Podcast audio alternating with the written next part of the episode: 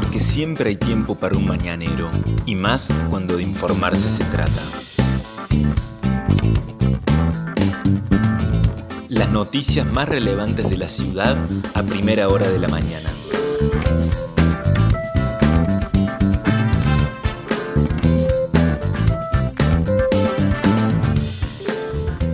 Hola, buenos días Río Cuarto. Soy la periodista Vanessa Lerner y este es El Mañanero, podcast de otro punto digital en el que de lunes a viernes, desde las 8 de la mañana, te contamos cuáles son las principales noticias del día para que lo comiences bien informado. Y tal como había anunciado el Servicio Meteorológico Nacional, está lloviendo en Río Cuarto desde hace ya un par de horas. Comenzó en la madrugada la tormenta y luego empezó la precipitación. Está anunciado que va a llover durante toda la jornada, que va a haber tormentas fuertes, sobre todo a la tarde y noche. La temperatura 20 grados, dos décimas, la humedad del 100%, el viento sopla del norte a 3 kilómetros en la hora, la visibilidad está reducida a 10 kilómetros, la máxima prevista para hoy es de 25 grados. ¿Cuál es el pronóstico extendido? Para mañana viernes, chaparrones en la madrugada, tormentas aisladas por la mañana y lluvias aisladas por la tarde, noche, con una mínima que se espera que esté en el orden de los 18 grados y una máxima de tan solo 21 grados. No va a haber prácticamente amplitud térmica mañana. ¿Qué pasará el fin de semana? Según anuncia el Servicio Meteorológico Nacional, el sábado baja y mucho la temperatura, la mínima 17 y la máxima 18. Nada de eh, amplitud térmica con lluvias durante toda la jornada. El domingo ya cesan las lluvias, cesarían, y estaría algo nublado durante toda la jornada del domingo, con una mínima de 11 y una máxima de 23. La semana próxima vuelven a darse otra vez temperaturas máximas más altas, entre 24 y 26 grados, con lo cual se augura que va a seguir entonces el buen tiempo desde la semana que viene. Entonces, Hoy, mañana y parte del sábado, lluvias en Río Cuarto, según lo que anuncia el Servicio Meteorológico Nacional. Estas son las principales noticias. COVID-19, nuevo triste récord obtuvo la Argentina en el día de ayer cuando se conoció por parte del Ministerio de Salud de la Nación que dieron positivo de COVID-19 22.039 personas. Córdoba superó los 2.100 casos. Ayer hubo muchos fallecimientos, casi 200 personas fallecieron en la Argentina a raíz de haber contraído el coronavirus. Son 199, los cuales se explican con 110 hombres y 85 mujeres. Las muertes totales ya son de 56.832 personas. La ocupación de camas UTI en el país es de 3.706 pacientes. Ya hay preocupación en algunos lugares de la Argentina donde está comenzando a observarse una saturación, como por ejemplo en la capital de la provincia de Buenos Aires, en La Plata, donde está la situación muy complicada. ¿Qué pasa en nuestra provincia? Ayer se informaron 2.109 nuevos casos, los totales son 188.864 personas que contrajeron el virus, se notificaron nueve fallecimientos por COVID-19, entre ellos se dieron seis hombres de capital y de distintas localidades del interior provincial y tres mujeres de Córdoba Capital, Morteros y una residente de Huinca Renancó de 91 años. Las muertes totales en la provincia 3.079. Las camas UTI están ya ocupadas al 22,1% de su capacidad. ¿Qué pasó en Río Cuarto?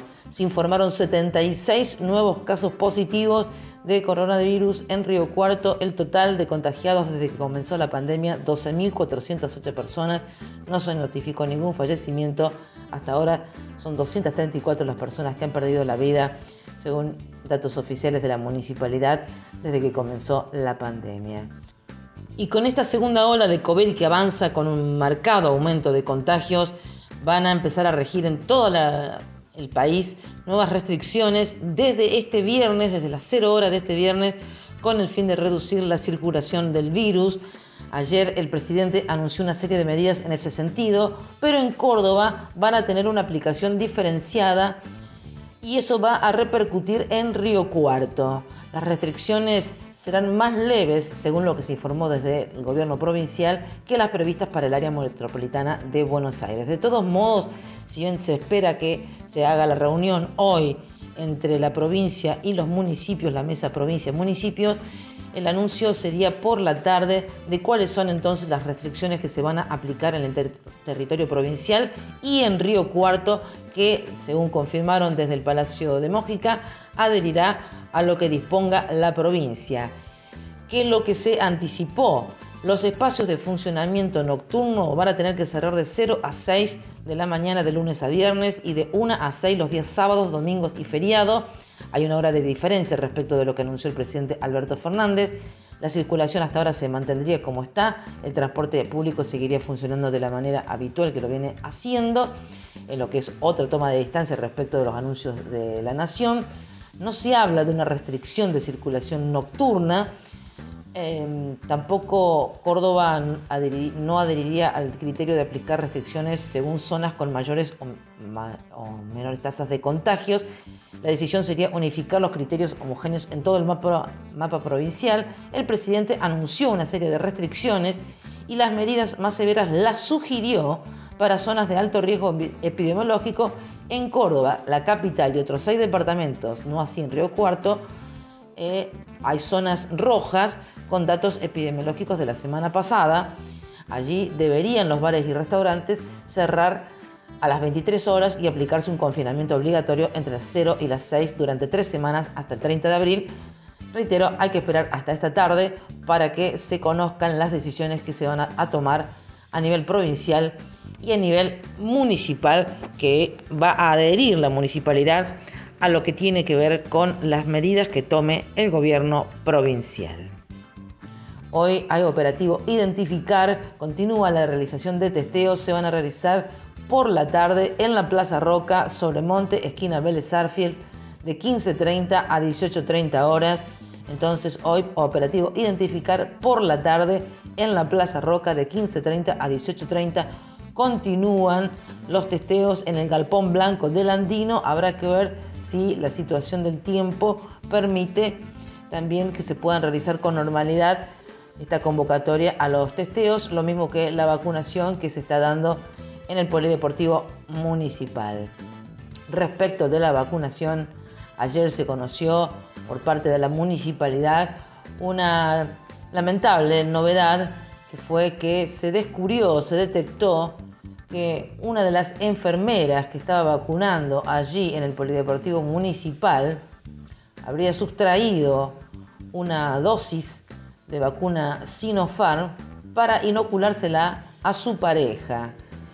En una conferencia de prensa que dieron, eh, que dieron el subsecretario de Prevención de la Salud, el médico Lucas Stefanini y el fiscal municipal Ricardo Muñoz, hijo, se informó que el martes al mediodía, mientras estaba inmunizando a docentes con la vacuna Sinopharm, en uno de los controles de stock que se realizan cada dos o tres horas se detectó que faltaba una dosis de las que correspondían a una de las mesas ubicadas en el interior del polideportivo.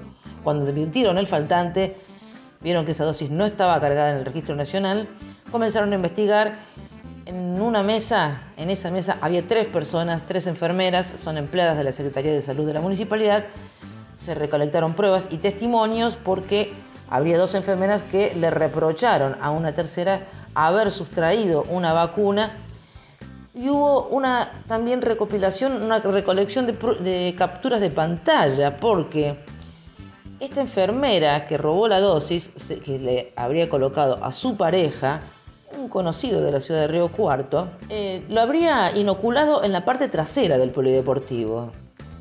Y el hombre se sacó una selfie, se sacó una foto que compartió en su estado de WhatsApp y que rápidamente pudo ser este, captada por las autoridades sanitarias. Esta situación anómala fue parte de una trabajadora que tiene 15 años de antigüedad en el municipio. Se abrió un sumario interno que según las responsabilidades que se determinen pueden incluso determinar ya sea una sanción o el despido de esta enfermera de la municipalidad y se va a realizar una denuncia penal en tribunales provinciales según explicó el fiscal municipal. Más información. Hoy hay sesión en el Consejo Deliberante. Allí, según lo que se ha informado a través del orden del día, es que se va a tratar sobre tablas el pedido de la Asociación Taxistas Unidos Río Cuarto para que se dé un incremento en la tarifa de servicio público de transporte de taxis y remises. También se va a tratar hoy sobre tablas un proyecto del presidente del Consejo, Darío Fuentes, del presidente del bloque Hacemos por Córdoba, Guillermo Natali, eh, junto con los presidentes de los bloques eh, de la oposición, Gonzalo Parodi y Pablo Carrizo, declarando de interés institucional por el pronto tratamiento y aprobación por parte de la Cámara de Diputados de la Nación al proyecto de ley con media sanción del Senado que dispone la prórroga del régimen de regulación y promoción para la producción y uso sustentable de los biocombustibles en esta cruzada que está emprendiendo Córdoba para que se prorrogue la ley 26.093 de regulación y promoción de los biocombustibles. Recordemos que Río Cuarto y la región este, tiene una alta incidencia, una gran influencia esa ley en lo que pueda llegar a ocurrir. Por último, presupuesto participativo, nuevo día de votación en las tres modalidades, el punto fijo que está ubicado en la Plaza Roca, también en el EDECON se puede votar, en el CGM de Banda Norte, en el Centro 11, en la Herradura del Andino, en el Centro Cívico, el punto móvil hoy va a estar también en el sector norte, en Francisco Muñiz y Paul Grusac de 10 a 18 horas, y si no, se puede votar en forma virtual en pp.riocuarto.gov.ar. Estas fueron las principales noticias del día que tenés que saber para estar informado. Escuchanos todas las mañanas, de lunes a viernes, ingresando a nuestra web. El Mañanero es un podcast con producción técnica de Alejandro Floriani y la producción periodística del equipo de Otro Punto Digital. Mi nombre es Vanessa Lerner. Nos encontramos mañana.